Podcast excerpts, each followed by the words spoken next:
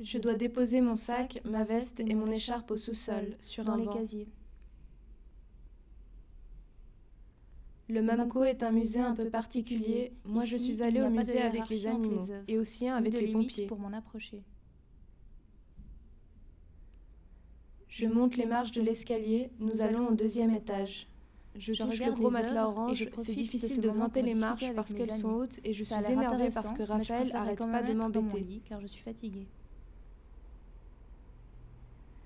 Nous allons voir la crypte. Il fait tout noir, mais moi j'ai pas peur. pièce plongée dans Il y a des mains partout sur les murs et je fais ou comme le fantôme. et je perçois La dame gentille dit ne nous dit Enfin, je peux m'asseoir. Je m'adosse contre une paroi. Nous allons voir la crypte. Il je fait tout noir, mais moi j'ai pas peur. Il y a des mains partout sur les murs et je fais yeux comme le fantôme. La dame gentille dit de nous asseoir. Je vais au Enfin, milieu pour ne je pas être trop près des mains. Je m'adosse contre une paroi. C'est petit et nous sommes collés. Je comprends bizarre, pas ce je que je me dois voir, mais je m'en fiche parce que Raphaël continue de m'embêter. Je le pousse. Ça fait du bien de sortir. La maîtresse n'est pas contente parce qu'on n'a pas été sage. On s'arrête devant du sable très jaune. La lumière me pique les yeux. Ça m'aveugle un peu.